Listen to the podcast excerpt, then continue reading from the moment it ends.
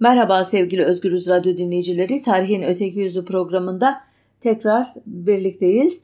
Bu haftaki konumun esin kaynağı ne yazık ki çok e, kötü bir olay. Geçtiğimiz hafta Kudüs'teki Şeyh Cerrah mahallesindeki bazı e, ailelerin e, evlerinden çıkarılması kararını protesto etmek için El Aksa Camii etrafında toplanan Arap protestocuların eylemleri sonunda e, İsrail devleti ile Gazze şeridinin siyasi egemeni Hamas örgütü arasında son derece kanlı bir çatışmaya döndü. Bu programı yaparken olayların nasıl geliştiği konusunda herhangi bir bilgim yok ama şu ana kadarki bilanço bile korkunç. Ben de bu vesile ile bu e, gerilimin tarihsel arka planına dair bazı bilgiler paylaşmak istedim sizlerle. Elbette Yahudilerin e, tarih yazımı ile konuya yaklaşmak ya da bunun karşısında Filistinlilerin tarih yazımı ile ele almak arasında çok büyük farklar var ama ben mümkün olduğu kadar ortalama bir yerden e, bakacağım e, konuya. Önce kısaca e, Yahudi inanışına göre Yahudilerin Filistin'le ilgili iddialarının tarihsel kökenine dair birkaç cümle etmek istiyorum. Yahudi inanışına göre dedim. Bunu hiç unutmayın, aklınızda tutun. Çünkü bu konuda pek çok tarih anlatısı muhakkak ortaya çıkarılabilir. Okumuşsunuzdur da. Ama ben dediğim gibi nötr bir şekilde şöyle bir özet yapacağım. Ee, Yahudi inanışına göre İsrail oğulları en mutlu günlerini M.Ö. 10. yüzyılda Süleyman'ın krallığı döneminde yaşamışlardı. Süleyman'ın ölümünden sonra Asurlular ile Mısırlılar arasındaki savaşlardan zarar görmüşler. Babil kralı Nabukadnezar'ın M.Ö. 586'da Süleyman'ın tapınağını yıkmasının ardından Babil'e sürülmüşler. İranlı Ahmenet kralı 2. Kiros tarafından esaretten kurtarılmışlar. Büyük İskender döneminde Makedonya krallığının tebaası olmuşlar. İskender'den sonra Mısır ve Helen egemenliği arasında gidip gelmişlerdi. Yahudi tarihinde dönüm noktasını Süleyman'ın tapınağının milattan sonra 70 yılında Roma İmparatoru Vespasianus'un oğlu Filistin valisi Titus'un askerleri tarafından yerle bir edilmesi oluşturuyordu. Roma'ya ikinci kez baş kaldırdıkları 132-135 yıllarından sonra Roma İmparatorluğu'nun çeşitli bölgelerine geç etmek zorunda bırakılan Yahudilerin durumu Roma'nın Hristiyanlığı kabulünden sonra daha da zorlaşmıştı.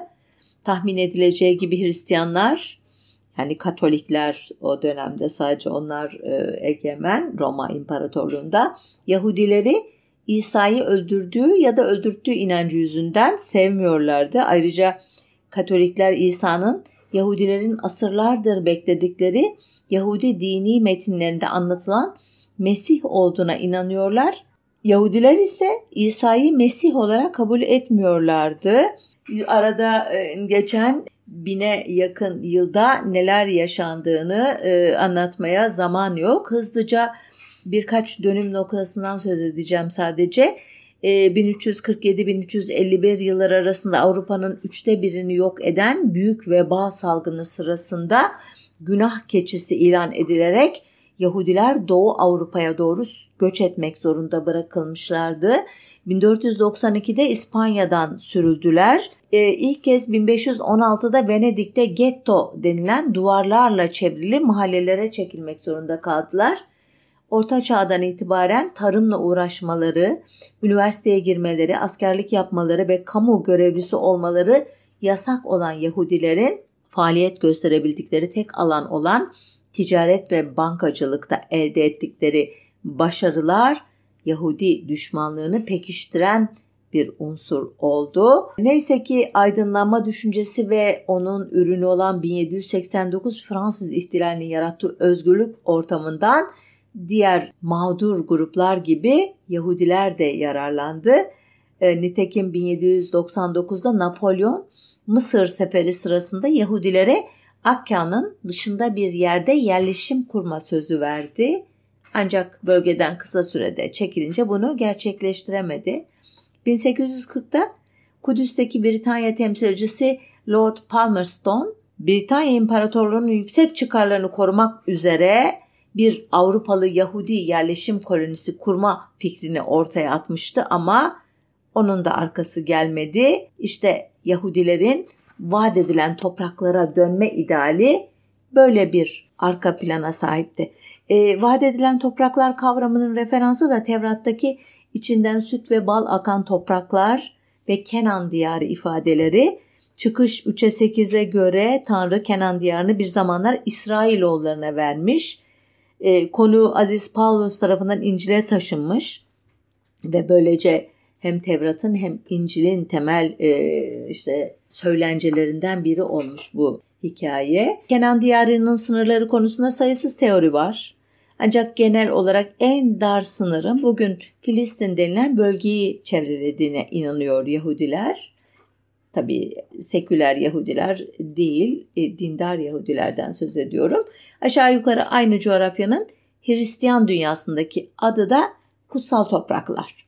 Bundan sonra e, biraz daha hızlanacağım. Mithat Paşa ve ekibi tarafından e, Abdülaziz'in e, intihar süsü verilmiş e, cinayetinden sonra apar topar bir anayasa e, hazırlama vaadiyle 1876'da tahta çıkarılan 2. Abdülhamit kucağında 93 Harbi diye anılan Osmanlı-Rus Savaşı'nı bulmuştu.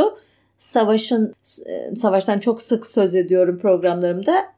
Özetin özeti Osmanlı İmparatorluğu ağır yaralı olarak yenik olarak çıkmıştı bu savaştan. Ee, bunun üzerine Avrupalı karar yapıcılar özellikle Britanya İmparatorluğu'nun karar alıcıları e, Osmanlı İmparatorluğu'nun bundan böyle İngiltere'nin sömürgelerine giden Hindistan yolunun güvenliğini eskisi gibi sağlayamayacağı düşüncesine vardılar ve Süveyş kanalı civarında Batı değerleriyle barışık bir Yahudi devletinin iyi bir fikir olduğunu düşünmeye başladılar ki bunun bir parçası olarak da yine bu savaşın endişeleri e, ve e, paranoyaları içindeki Abdülhamit'ten İngiliz elçisi Layard Kıbrıs adasını kiralamayı başarmıştı hatırlarsanız. Bu planı biraz daha e, işte e, köpürtmek için diyeyim İngiliz gazetelerinde e, siyasilerin elbette yönlendirmesiyle Osmanlı İmparatorluğu'nun Filistin'deki topraklarını Yahudilere satarak elde edeceği kazancın borçlarını kapatacağı konusunda yazılar çıkmaya başlamıştı. Bütün bunlar seyyah ve yazar Lawrence Oliphant'ı harekete geçirecek. Kırım Savaşı'nda London Times muhabirliği de yapmış olan Oliphant, e, savaşta Osmanlıları desteklemiş. Tam bu yıllarda Filistin'de bir Yahudi yurdu kurulması düşüncesiyle de ilgilenmeye başlamıştı. Ona göre Asya'daki bütünlüğü sağlamak ve bölgeyi yeniden canlandırmak için en iyi yol Türklerle işbirliğinden geçiyordu. Oliphant ilk olarak önemli İngiliz kanaat önderlerinden Lord Beaconsfield ve Lord Salisbury'nin de tavsiyelerine uyarak 1879'da Filistin'e gitti. Orada Hristiyan bir İskoçyalı olmasına rağmen Yahudilerin vaat edilen topraklara dönmesini kutsal kitaptaki kehanetler uyarınca aslında Hristiyanlığa hizmet olarak gördüğü için misyon edindiğini açıkladı. Oliphant'ın Filistinlileri açıklamadığı ise Ölü Deniz çevresinin henüz keşfedilmemiş zenginlikleri ve fırsatlarıydı. Filistin'in bu bölgesi hem bitki örtüsü hem su ve hem maden açısından çok zengindi. Britanya'nın yıllık tüketimi olan 200 bin ton potasyum klorit pekala buradan tükenmez bir şekilde elde edilebilirdi. Dolayısıyla Oliphant'a göre Ürdün Vadisi ilk Yahudi yerleşimler için biçilmiş kaftandı. Onun kafasındaki plana göre buraya yerleştirilecek Yahudiler bu işte bu işlerde çalıştırılacak ve hem bölge kalkındırılacak hem de İngiltere büyük bir avantaj sağlayacaktı buradan elde edilecek zenginliklerle. Aklındaki bu fikirlerle e, İstanbul'a geldiğinde Olifant kendi ifadesiyle adeta bir kıza talip olma heyecanıyla 2. Abdülhamit'in huzuruna çıkmış ve projesini sunmuştu. Ancak teklifi e, siyasi açıdan sakıncalar taşıdığı gerekçesiyle reddedildi. Abdülhamit'e göre işte bu bölgede kurulacak böyle otonom muhtar bir Yahudi e, oluşumu devlet içinde devlet demekti ki buna kesinlikle izin verilemezdi. Ancak göç baskısı çok değil bir yıl sonra yaşanan bir olayla tazelendi. 13 Mart 1881'de Charles II. Alexander'ın bir Yahudi tarafından öldürüldüğü şüphesi üzerine Rusya'daki halk e, zaten e, nefret ettikleri Yahudilere karşı boyutları iç savaşa yaklaşan bir taarruza geçmişler. Bilhassa köylerde Yahudiler toplu halde öldürülmüşlerdi. Rusya'daki bu devlet destekli halk yığınlarının saldırılarına pogrom adı veriliyordu.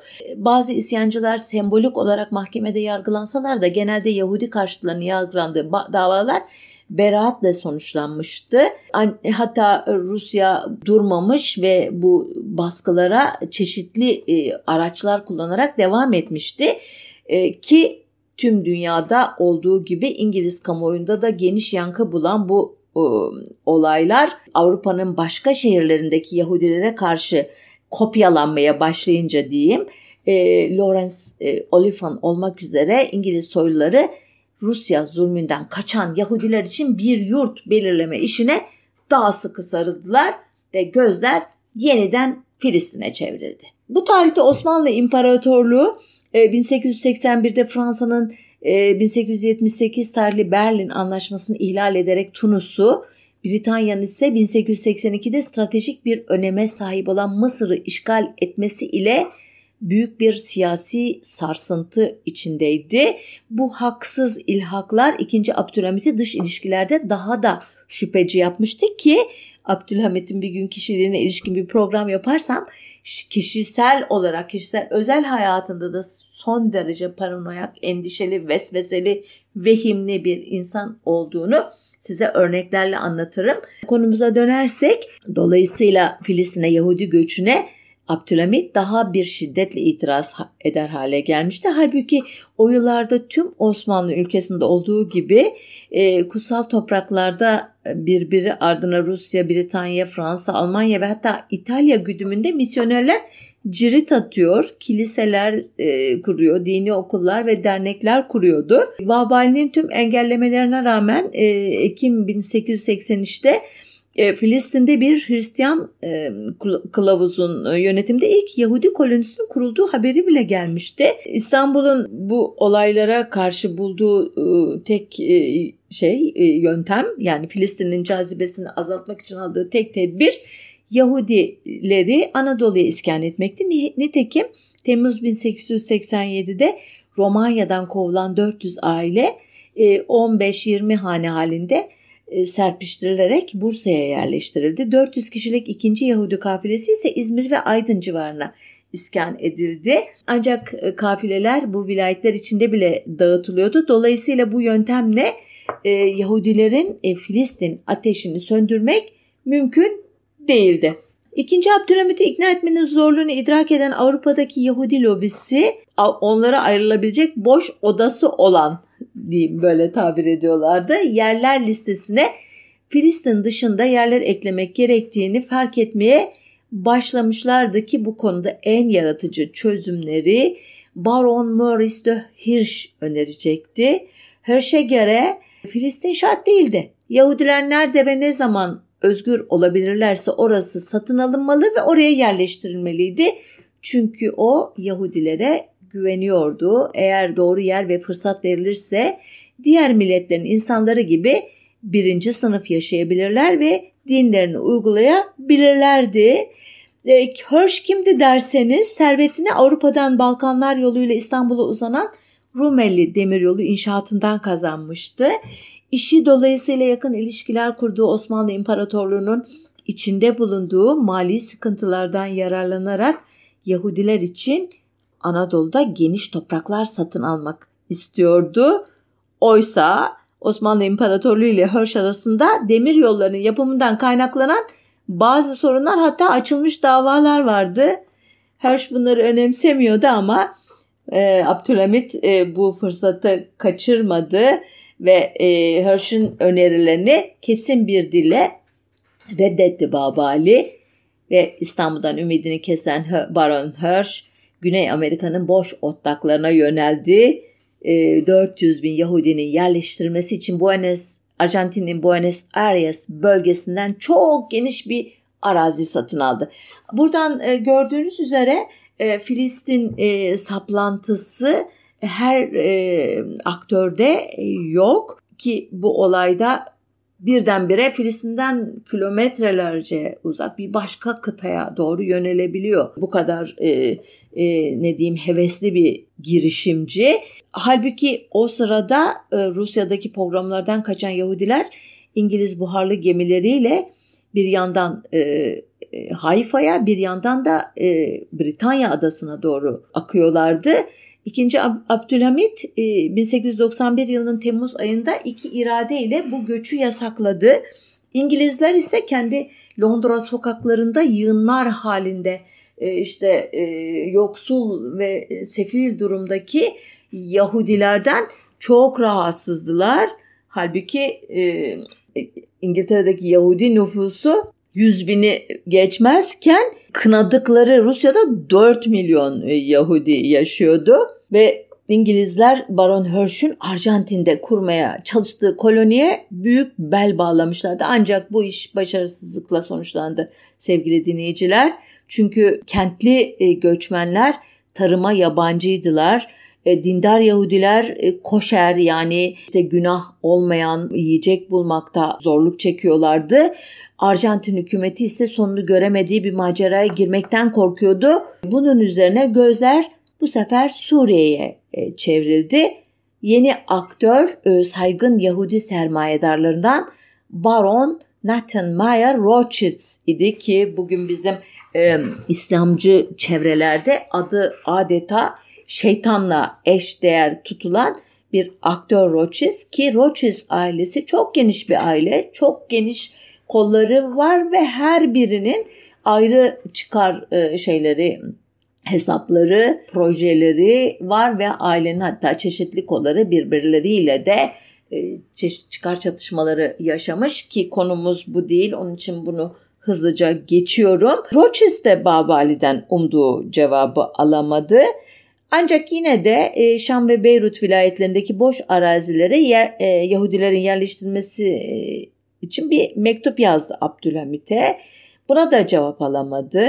Ancak kulağına fısıldanan Yahudiler e, imparatorluğun başka yerlerinde elbette arazi alabilirlerdi ama Filistin'de demografik yapıyı alt üst edecek bu türden beklentiler hoş karşılanmıyordu. E, halbuki e, o sırada e, Baron Hirsch'ün e, adamları bu Arjantin projesinin e, mimarının adamları sahte belgelerle 140 kadar aileyi Hayfa kazasına kabul ettirmeyi başarmışlardı. Öte yandan e, Yahudilerin Filistin'in yerli ahalisinden 40 bin dönüm toprak satın aldığı, 30 kadar koloni kurduğu, buralara Baron Rothschild'in Fransa'dan getirdiği tarım uzmanlarının yardımıyla avokado, zeytin, üzüm gibi bitkilerin ekildiği, e, bunların e, işte şarap ve parfüme dönüştürüleceği imalathaneler kurulduğu iddiaları vardı. Durum hemen Abdülhamit'e jurnallendi ancak padişahın bu konudaki yasakları hatırlatan iradesi işe yaramadı diyor kaynaklar ama e, Rothschild'in bu e, kurduğu imalathanelerin de hani büyüdüğü e, işte palazlandığına dair de bir bilgi yok. Nitekim 1896'da Baron e, Hirsch ölünce miras bıraktığı 1 milyon frank ki daha sonra bu para 7 milyon sterlinge çıkacaktı. Çeşitli e, toprak satın almalarda kullanılmaya başladı ki Abdülhamit'in buna karşı bulduğu son çare önleyemiyordu bir türlü bunu. Hazine-i hassa parasıyla Filistin'de özellikle Gazze'de ekilebilir toprakların yedide birini satın almak oldu. Ki bu 1 milyon dönüm ediyor sevgili dinleyiciler. Aslında 33 yıllık saltanatı süresince Abdülhamit doğrudan toprak satın alıp geliştirerek boş arazileri tarıma açıp sahiplenme uygun yasalardan yararlanarak miras yoluyla Anadolu'da Filistin, Suriye, Irak, Yunanistan, Arnavutluk, Libya ve Kıbrıs'ta geniş çaplı emlak ve sayısız işletmeyi uhdesine geçirmişti. Bu bağlamda Suriye'deki en verimli toprakların üçte birini ki bu 3 milyon dönüm Irak'ta o tarihteki petrol yataklarının en zenginlerini özel mülkü yapmıştı. Dolayısıyla benim okumama göre Filistin'de e, toprak satın alarak almayı Yahudi göçünü engellemek gerekçesiyle sunması bana hiç inandırıcı gelmiyor. Ki bu topraklar ne oldu? Başlı başına program konusu hem iddiatçıların hem de e, Cumhuriyet yönetiminin bu toprakları e, kamulaştırma konusunda izlediği yol, davalar falan çok ilginizi çeker. Belki bir gün onu da anlatırız burada. İşte bütün bu kolonizasyon çalışmaları sırasında sahneye yeni bir aktör girdi. Bu kişi e, Theodor Herzl adını taşıyan bir e, hukukçu. Kendisi 1894 yılında Fransız ordusunun Yahudi asıllı subaylarından Alfred Dreyfus'un uydurma kanıtlar, sahte tanıklarla Almanya lehine casusluk yapma suçundan paranoyak devlet görevlileri ile Yahudi düşmanı basının kışkırttığı isterik halk yığınlarının baskılarıyla vatana ihanet suçundan ömür boyu hapse mahkum edilmesini izleyenlerden biri idi. Ne vesileyle Viyana'da yayınlanan New Freie Press adına Paris'te e, bulunuyordu Herzl o sırada. Kendi iddiasına göre dava boyunca Paris halkının sokaklarda Yahudilere ölüm, Dreyfus'a ölüm çığlıklarıyla dolaşmasından çok etkilenerek 1896'da yani davadan iki yıl sonra politik Siyonizm manifestosu olan Der Judenstaat, Yahudi Devleti adlı kitabını yazacaktı.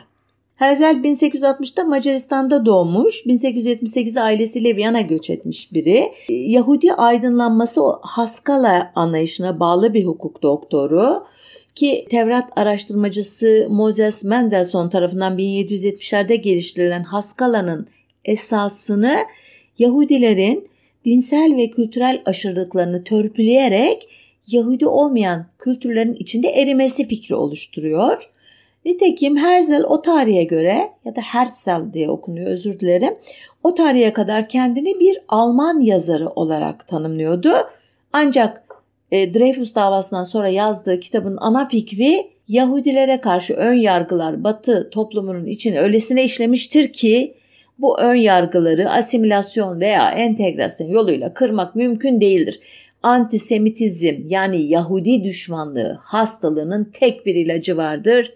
O da Yahudilerin kendi devletini kurmasıdır. Bu fikrin böyle iki yılda olgunlaşması bana çok inandırıcı gelmiyor. Nitekim e, bunun e, daha evveliyatın olduğu e, okumalardan anlaşılıyor ama konumuzu fazla dallandırıp budaklandırmamak için Hızlıca geçiyorum, ilerliyorum. Herzl'in projesinin adı Siyonizm idi. Siyon eski Kudüs'ün duvarlarının dışında kutsal bir tepenin adı ve Yahudi tarihi boyunca Kudüs'le eş anlamlı olarak kullanılmış. Binlerce yıl önce yurtlarından kovmuş Yahudi halkının vaat edilen topraklara yani Filistin'e dönme arzu ve özlemini sembolize etmiş tarihi boyunca. Projesindeki dinsel referanslara rağmen ki Sion adı başlı başına bir dinsel referans farkındaysanız Herzl'in Siyonizmi dinsel değil seküler siyasi bir proje. Siyonist önderler ki onun dışında başka aktörler de var ama biz hep Herzl adını duyduğumuz için öyle devam edeyim izninizle. Yahudiliği bir inanç birliği olarak değil bir ırkın ismi olarak kabul ediyor. Onlara göre ediyorlardı özür dilerim e, liderlerin hemen hemen hepsi. E, onlara göre Yahudi dini ve Mesih inancı Yahudilerin rehavete kapılmalarına neden oluyor ve kendi devletlerini kurmak için çaba göstermelerini engelliyordu. Nitekim Siyonistlere iki gruptan tepki geldi. Ee, ilk grup asimilasyoncu Yahudiler. Onlar Siyonizmin boş yere düşman kazanıp rahatlarını bozmaktan başka işe yaramayacağını düşünüyorlar. E, ikinci grup ise din e, adamları pek çok haham ve Rabbi e, Yahudiliğin kutsal sembollerinden olan İsrail topraklarını yani Kenan e, diyarını bu projenin kutsallıktan çıkaracağını e, e, ileri sürüyorlar. Yani sekülerleştireceğini düşünüyorlar ve Siyonizmi adeta bir küfür sayıyorlardı. Çünkü onlara göre Siyon'a ancak Mesih'in gelmesinden sonra dönmek mümkündü. Yani bunun dışındaki her dönüş küfr idi. İlginç bir şekilde kendi toplumundan hiçbir yakınlık görmeyen Herzl'e en büyük yardımı Yahudi olmayan iki kişi yaptı sevgili dinleyiciler.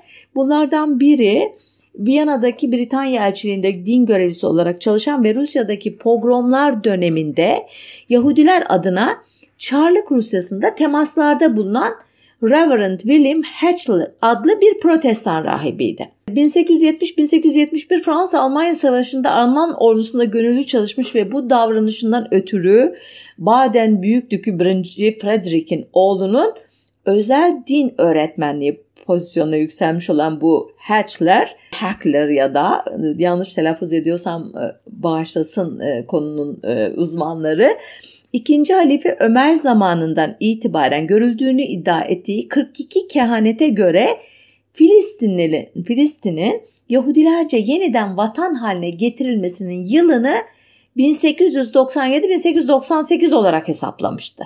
Böyle kehanetleri değerlendiriyor ve bir müjde veriyor e, Yahudi toplumuna ama aslında kendisi Hristiyan hatırlayın bunu. İkinci kişi Herzl'ı destekleyen Ritter von Nevlinski idi ki bu kişi aile servetini reddederek Avusturya Macaristan İmparatorluğu'nun İstanbul elçiliğinde çalışmış. Görevi sayesinde pek çok üst düzey ilişki geliştirmiş çift taraflı bir ajandı. Nevlinski'nin çıkardığı Correspondence de Last, e, doğudan haberler e, diye çevirebiliriz herhalde gazetesi Avusturya ve dış basın için gerçek ve güvenilir bir bilgi sağlamak amacıyla kurulmuştu. Yani bir çeşit casusluk e, gazetesiydi. Ancak 2. Abdülhamit kendisine şiddetli biçimde şüphe duymasına rağmen Nevlinski'nin yakın çevresine girmesine izin vermişti. Muhtemelen de o da Nevlinski aracılığıyla e, Avusturya Macaristan İmparatorluğu'ndan bazı istihbaratlar, haberler almayı umuyordu. Tahminim o.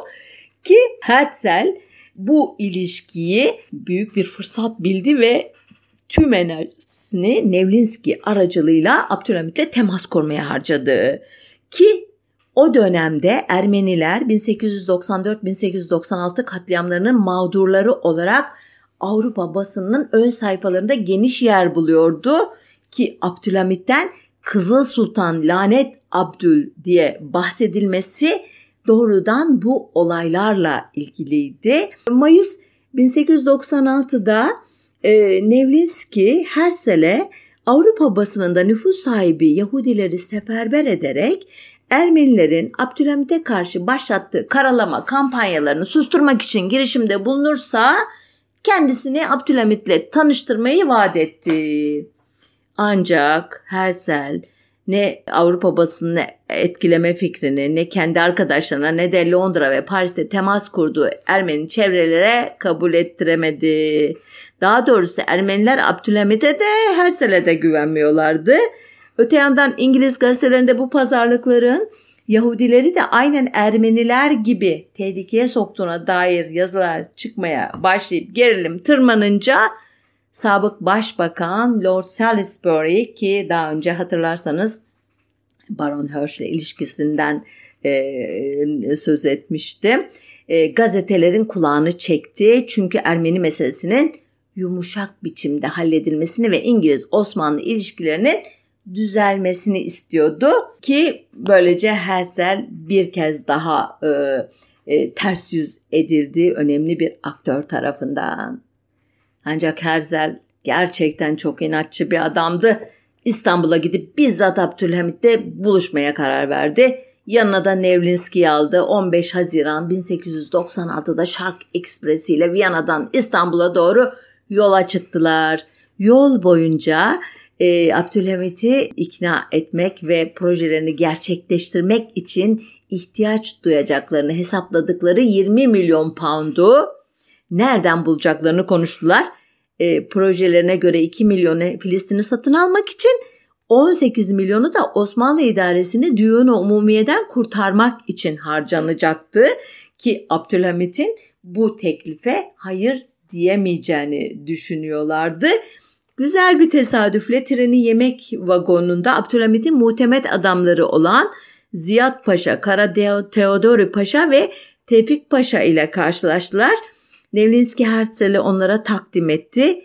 18-29 Haziran 1896 günleri arasında İstanbul'da kalacak olan Herzl şöyle yazmıştı günlüğüne. Eğer Majeste Sultan Filistin'i bize verirse Türkiye'nin mali durumunu bütünüyle eski muntazam haline dönüştürmeyi taahhüt edeceğiz.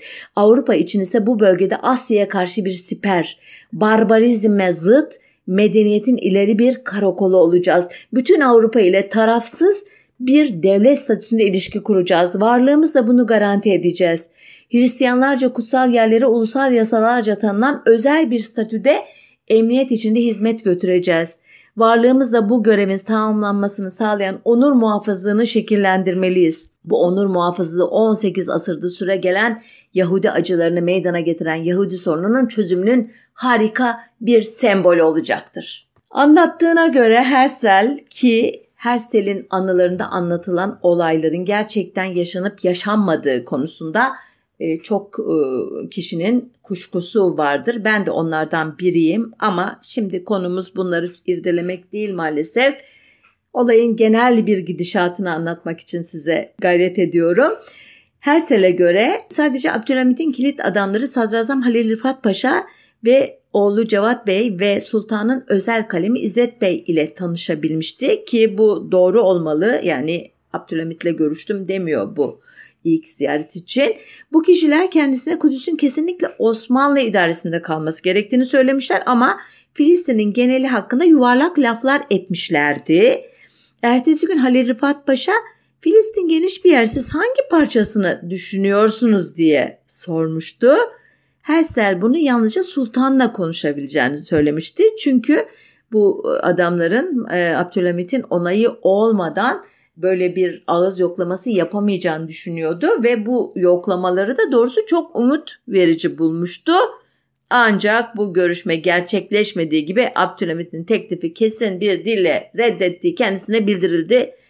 21 ee, Haziran'da bu kez Nevli, Nevlinski anlatmaya çalıştı Hersel'in önerisini. Abdülhamit yine reddetti ya da öyle diyor. Bu da e, çok e, e, ne diyeyim size e, öznel bir yargı. Çünkü bu konudaki e, bilgileri de sözlüğü tarihten alıyoruz. Herhangi bir kaydı kuydu yok. Abdülhamit'i Ulu Hakan olarak gören çevrelerin Hersel'le pazarlıklar yapılmadığını söylemeleri e, doğrusu beklenecek bir şey değil. Dediğim gibi her iki tarafın anlatımlarını da ihtiyatla e, karşılamak lazım. Sonuçta Hersel iddialara göre ya da günlüğündeki ifadelere göre özür dilerim cevaptan ümitsizliğe kapılmamıştı. E, aksine ilk kez sultanla dolaylı da olsa temas kurabildiği için mutluydu. Ayrıca kendisine Nevlinski aracılığıyla bir de Mecidiye nişanı takdim edilmişti. Genel olarak Avrupa'daki Yahudi toplumu da e, kulaklarına ulaşan if, sözlerden, ifadelerden mutlu olmalıydı. Çünkü e, Hersel İstanbul'dan ayrılarak e, Londra'ya doğru trenle giderken e, Sofya'dan başlayarak e, çeşitli şehirlerde Yahudiler istasyonlarda onu gelecek yıl İsrail'de nidaları ile selamlamışlardı. E, gazetelere göre adeta yeni Musa mertebesine çıkarılan Herzl bu coşkuyla Londra ve Paris'te etkili kişilerle bir dizi görüşme yapacaktı. Amacı emekli Alman şansölyesi Bismarck'ı Ermenici, Ermeni komitacılar ve İngiliz gazetecilerle buluşturmak ve Ermenilerle Abdülhamit'in arasını bulmaktı. Bu, bundan büyük bir fayda umuyordu. Ancak Bismarck mektubuna cevap bile vermedi Hersel'in. Baron Rothschild e, tekrar gündeme girdi. O da olumsuz bir şekilde girdi maalesef. Hersel'e göre bir kitlesel göçe uygun şartların ortaya çıkacağına inanmadığını, dahası Filistin'e böyle bir göçün mevcut ticari kazanımları tehlikeye atabileceğini söyledi. Hatırlarsanız orada e, avokado, üzüm, zeytin yetiştiriyor, imalathaneler kuruyor ve küçük küçük kolonizasyonları destekliyordu Rothschild. Yani tekrar bir göç baskısı olursa Abdülhamit yine sertleşebilir diye uyardı ki Herzl günlüğüne bu görüşmeden sonra ben iyi niyetimi gösteriyorum fakat onlar reddediyorlar diye yazmıştı. Yine de Hersel'in çabaları kesintisiz devam etti sevgili dinleyiciler. E, Nevlinski onun adına Bulgaristan Kralı Ferdinand'dan bir randevu aldı örneğin. Ardından Sofya, Paris, Viyana ve Londra'daki gazetecilere mektuplar yazdı. Nisan 1897'de bu sefer Girit meselesi yüzünden Osmanlı-Yunan Savaşı patlak verince e, e, Hersel Osmanlı yanlısı açıklamalar yaptı. Osmanlı İmparatorluğu'na yardım toplamaya başladı. Ancak bu çoklu e, siyasa yine bir e, ne diyeyim baltayı taşa vurmuştu. Çünkü bu e, Osmanlı yanlısı tutumu Ermeni çevrelerin canını sıkmıştı ve bu sefer Ermeni kartı masadan düşmüştü. Halbuki Hersel'in e, Abdülhamit'e e, destek için toplamayı düşündüğü paraların büyük bir kısmını belki de Ermeni iş adamları veya onların destekçisi çevreler e, sağlayacaktı. Ancak e, Ermeniler açısından durum böyle iken Yahudi cemaati içinde olumlu gelişmeler ortaya çıkmıştı bazı din adamları Filistin'de kurulacak bir devletin Mesih'i beklerken Yahudilik ruhunun ayakta kalması için iyi bir durak olacağını düşünerek Siyonizme destek vermeye karar vermişlerdi. Yani e, Filistin'e gidişimiz dini bir e, şey sefer değil. O dini e, kutsal şeyi haberciyi beklerken bize iyi bir e, misafir odası olabilir diye düşünmüşlerdi ve bunun sonucu e, Birinci Dünya Siyonist Kongresi oldu. 29 Ağustos 1897'de İsviçre'nin Basel kentine dünyanın dört bir yanından 200 aşkın delege ulaşmıştı. Tat Gazino'nun konser salonu yarım yüzyıl sonra İsrail devletinin bayrağını oluşturacak olan Davut kalkanının merkeze yerleştiği mavi beyaz çizgili flamalarla donatılmıştı ki bu mavi beyaz çizgiler aradaki Davut yıldızı e, İslamcı e, çevreler tarafından Arz-ı Mev'ud adlı Büyük İsrail e, Nil'den Fırat'a İsrail projesinin sembolü olarak görülür ve bu da çeşitli paranoyak yorumlara e, tahvil edilir ki bu da ayrı bir program konusu. Devam ediyorum kongreden. Hersel kongre programını ve gayesini Türk Sultanına selam ve saygı gönderen açılış konuşmasında kısaca şöyle özetlemişti. Yahudi ulusunu omuzlayacak evimizin taşlarını üst üste koymak üzere buradayız. Adeta e, kurulacak devletin hükümeti gibi yetkili üç kişilik bir komite seçildi kongrede. Theodor Herzl, Max Nordu ve David Wolfson'du bu kişiler. E, Theodor Herzl hatıratında şöyle yazmıştı e, kongre ile ilgili izlenimlerini özet olarak. Bazel'de ben bir Yahudi devleti kurdum. Eğer bunu yüksek sesle söylersem bana bütün dünya güler. Fakat 5 sene içinde veya kesin olarak 50 sene sonra garantili olarak herkes bunu böyle bilecektir. Bir devletin kurulması o devleti kurmak isteyenlerin iradelerine bağlıdır. Ancak kongrede alınan kararlardan hoşnut olmayan Yahudiler hala vardı. Bunlardan en önemlisi de e, Osmanlı Yahudileriydi ki onlar adına Allianz İsrailit İdaresi Sadazam Rıfat Paşa'ya yazdıkları mektupta şöyle demişlerdi. Son olaylar Osmanlı Yahudilerinin sadakat derecelerini ortaya çıkarmıştır. Bizim cemiyetimizin Siyonizm taraftarlarıyla asla bağlantısı yoktur. Bizim işimiz buralarda doğmuş veya sonradan gelmiş Kudüs ile Osmanlı ülkesinin diğer yörelerindeki mezheptaşlarımızın dertlerine çare bulmak, onlara sanayi ve eğitim alanında yardımcı olmaktır. Ancak Herzl işi Siyonist kongresini toplamakla bırakmamak gerektiğinin farkında idi. Bu itirazlarla da uğraşmıyordu. O gözünü 2. Wilhelm'in 1898'de İstanbul'a oradan da kutsal topraklara yaptığı ziyarete dikmişti.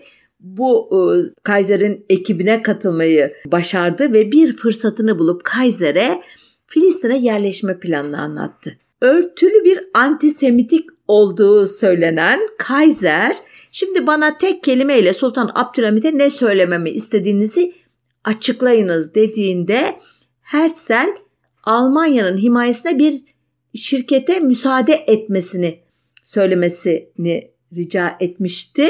Halbuki bu cevap Bazel'de dile getirilen hedeflerin yanında fazlasıyla mütevazıydı. Anlaşılan Hersel bir Yahudi devleti kurmaya çalıştığını söylemeye cesaret edememişti.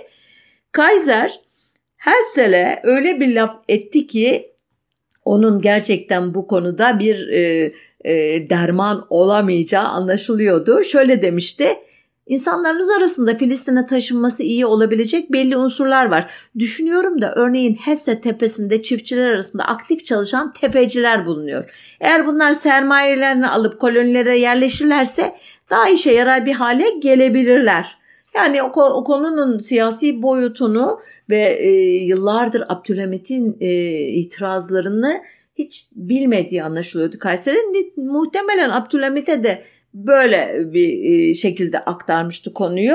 Ancak Abdülhamit önceden e, şeyli olduğu için e, ter, temrinli olduğu için hemen konuyu kestirip atacaktı. Buna rağmen Hersel Abdülhamit'ten randevu almaya çalışıyordu.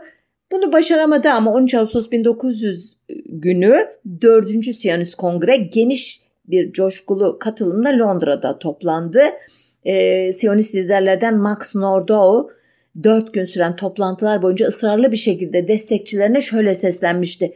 Bizler sultandan yani Abdülhamit'ten yakında izin alacağımız konusunda umutluyuz ve organizasyon seçilmiş göçmenlerle devam edecektir. Yani Filistin'e gideceğiz hazır olun diyordu özetle. Bu arada yavaş yavaş sağlığı bozulan Hersel kongreden sonra ikinci kongreden beri 1898-99 kongrelerini anlatmadım size benzer e, kararlar alınıyordu onlarda da. Siyonist harekete sempati duyduğunu hissettiği Profesör Herman Arminius Van Beri ile konuşmaya gitti. Ondan isteği Filistin'e göç için Abdülhamit'e bir mektup yazmasıydı ki Van Beri son derece ilginç bir insan Hersel'in mektubundan e, ya da hatıratından e, okuyayım birkaç satır Van Beri hakkında. 70 yaşındaki bu aksak Macar Musevi'nin şahsında hayatımda gördüğüm en ilginç insanı tanıdım. Kitaplarını Alman dilinde yazan, 12 dili aynı mükemmellikte konuşan, daha fazla Türk mü yoksa İngiliz mi olduğuna bir türlü karar veremeyen bu adam hayatında 5 ayrı dine geçerek Bunlardan ikisinde rahip oldu. Bunca dini bu kadar yakından tanıyınca ateist olmasını normal karşılamalıdır. Şark ülkelerinden bana binbir gece masalı gibi olayları anlattı. Sultanla olan yakın ilişkisi gibi şeylerden bahsetti. Ayrıca bana ant içirerek İngiliz ve Türk ajanı olduğunu söyledi. Macaristan'daki profesörlük ünvanı sadece göstermelikmiş. Yahudi düşmanı bir toplumda yaşadığı bunca çileden sonra bana çok sayıda belgeyi gösterdi. Bunlardan bazıları sultanın kendi eliyle yazılmıştı. Ee, ancak Türkçe yazıldığı için okuyamadım içeriğini söyleyemem diyor. Ee, işte e, bana diyor Benjamin Disraeli sayesinde İngiliz ajanı olduğunu diyor e, söyledi. İstanbul'da önceleri kahvehanelerde şarkıcı olarak başlamış. Aradan geçen bir buçuk yıl içinde sadrazamla ahbap olmayı başarmış. istese Yıldız Sarayı'nda konaklayabilirmiş ancak suikast kurbanı olmaktan korkuyormuş. Sultanın sofrasında hem samimiyetten elleriyle yemek yiyormuş ancak zehirlenmekte korkuyormuş ve diyor böyle devam ediyor. Van Berry faydasına inanmasa da Hersel'in mektubunu Abdülhamit'e ulaştırmıştı diyor kaynaklar. Ancak o e, Hersel'in parayı önemsemeyen bir adam diye tarif ettiği bu adam hem 5000 altın avans almış hem de yapılması hayal edilen kredi anlaşmasında komisyon alacağına dair teminat istemiş meğerse.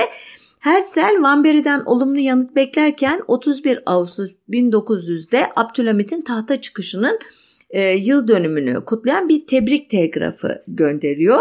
Bir ay sonra Van Berry Mayıs 1901'de sultanın onu kabul edeceği müjdesini veriyor ki Hersel nihayet 17 Mayıs 1901'de Cuma selamlığından sonra e, Yıldız Sarayı'nda padişahın huzuruna çıkıyor. Mabey'in teşrifatçısı İbrahim Bey'in tercümanlığı ile artık hangi dilde konuştularsa onu e, not etmeyi unutmuşum çok özür dilerim.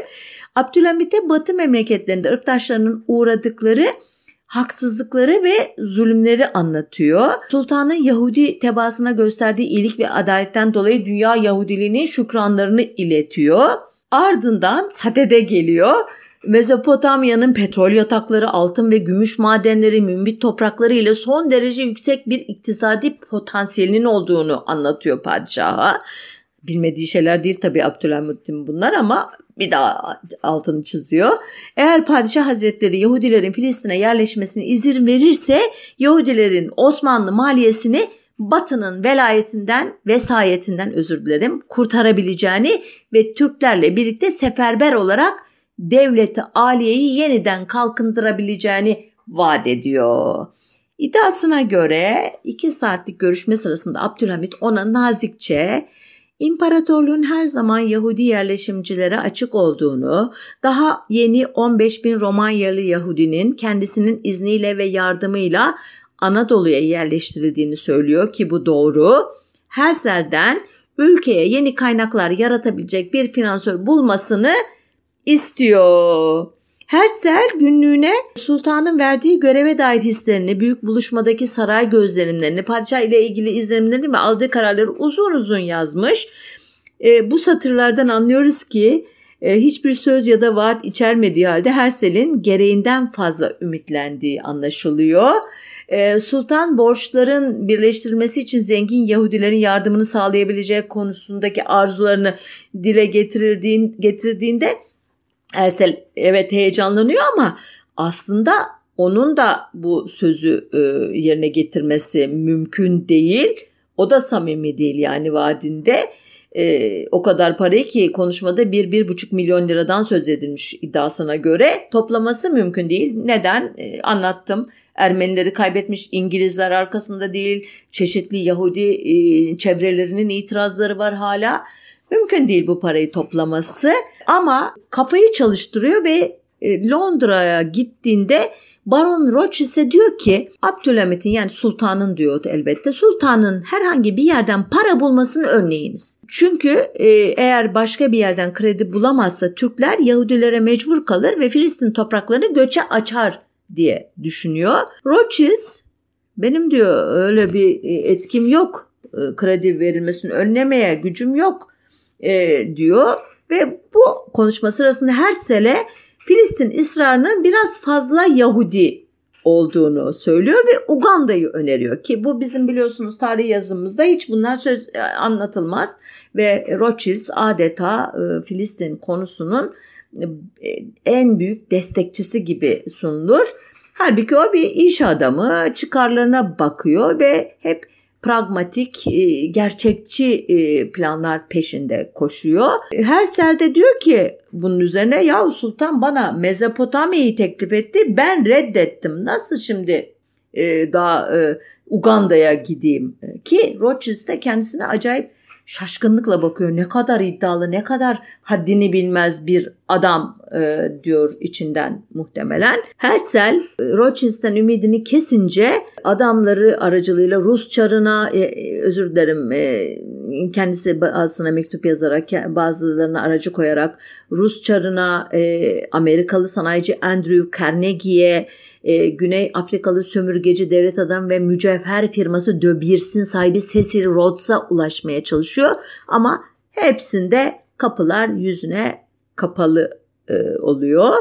Yine de 16 Aralık 1901'de başlayan 5. Siyonist Kongre'nin haberini veren The Manchester Guardian gazetesi, İngiliz gazetesi şöyle bir başlık atıyor. Doktor Theodor Herzl'in Yahudilerin Filistin'e kesin dönüşünü hiç bu kadar motivasyonlu bir şekilde istediğini görmemiştik diyor. Yani yeniden İngiliz basınında Herzl'in Herzl'e doğru dönüyor o projeler. Nitekim Herzl de kongrede e, Osmanlı Sultanı ile görüştüğünü gurur duyarak defalarca e, anlatıyor. Onun Yahudi dostu olduğunu söylüyor. Hatta toplantısının ortasında aniden Abdülhamit'ten geldiğini e, iddia ettiği bir telgrafı okuyor ki kısa bir süre sonra Hersel'i ümitlere gark eden bir olay yaşanıyor. Ne bu? 5 Şubat 1902'de Yıldız Sarayı'ndan Lütfen projelerinizi açıklamak üzere derhal İstanbul'a geliniz. İmza İbrahim, padişahın baş mabeyincisi imzalı bir telgraf. Hemen İstanbul'a gidiyor Hersel. Ancak e, Arap İzzet Paşa'dan Sultan'ın e, Osmanlı vatandaşlığını kabul etmeleri ve Filistin dışında bir ye- yere yerleşmeleri şartıyla Yahudi göçüne sıcak baktığını, buna karşılık da Yahudi zenginlerinin Osmanlı borçlarını ödemesinin beklendiğini öğreniyor. Ancak her zaman olduğu gibi Filistin haricindeki her türlü teklifi reddetmeyi adet haline getirmiş olan Hersel büyük umutlarla geldiği İstanbul'dan yeni yine eli boş dönüyor. Hersel bu arada Britanya ile Sina Yarımadası El Arish için görüşmeler yapmış ama su kıtlığı gibi nedenlerle bundan vazgeçilmiş. 1920 ee, Nisan 1903'te Ukrayna'nın Kişinev şehrinde Yahudilerin iki çocuğu öldürdüğü iddialarıyla başlayan pogroma rağmen Fransa herhangi bir Avrupa devleti tarafından tek yönlü olarak Filistin'de bir Yahudi devletinin destekleneceği ilan edilecek olursa Suriye kıyılarına demir atmış Fransız donanmasının harekete geçireceği tehdidini savurunca 23 Nisan 1903'te Herzl'le görüşen Birleşik Krallık Sömürgeler Bakanı Joseph Chamberlain Herzl'e şunları söylüyor. Gezim süresince senin için bir toprak buldum. Uganda. Deniz kıyısında sıcak bir yer. Fakat içerlere doğru gittikçe havası Avrupalılar için idealde. Orada şeker ve pamuk yetiştirebilirsiniz. Dolayısıyla şunu düşündüm. Bu toprak Doktor Herzl için olabilir. Fakat o yalnızca Filistin'e ve çevresine gitmek istiyor. Herzl Chamberlain'in bu sözlerini evet doğru bildiniz. Filistin'e gitmek zorundayım. Hersel 12 Aralık 1903'te Arap İzzet Paşa'ya bir mektup yazarak biraz ümitsiz bir dille Abdülhamit'ten hala cevap beklediğini hatırlattı. Ümitsiz olmakta haklıydı. Nitekim bu sefer de cevap alamadı. Hersel Yahudilere Filistin'de bir ev kuramadan 3 Temmuz 1904'te hayata gözlerini yumdu. Hersel'in yerini alan Haim Weizmann 1904'ten itibaren Britanyalı kanaat önderlerine Siyonizm davasını anlatmaya koyuldu. Bu çabalarının meyvesini çok değil 13 yıl sonra 1917'de Balfour Deklarasyonu ile toplayacaktı. Balfour Deklarasyonu bugünkü İsrail Devleti'nin kuruluşunun ilk önemli belgesi bir başka konuda bunu anlatmak üzere burada noktayı koyayım izninizle. Koyarken de vaat edilmiş toprakların Araplara da Filistinlere de Yahudilere de yetecek kadar büyük ve mümbit olduğunu hatırlatayım. Umarım önümüzdeki hafta daha barışçıl ilişkiler içerisinde olur Gazze ve İsrail Devleti'nin mensupları. Hepinize iyi bir hafta diliyorum. Hoşçakalın, sağlıcakla kalın.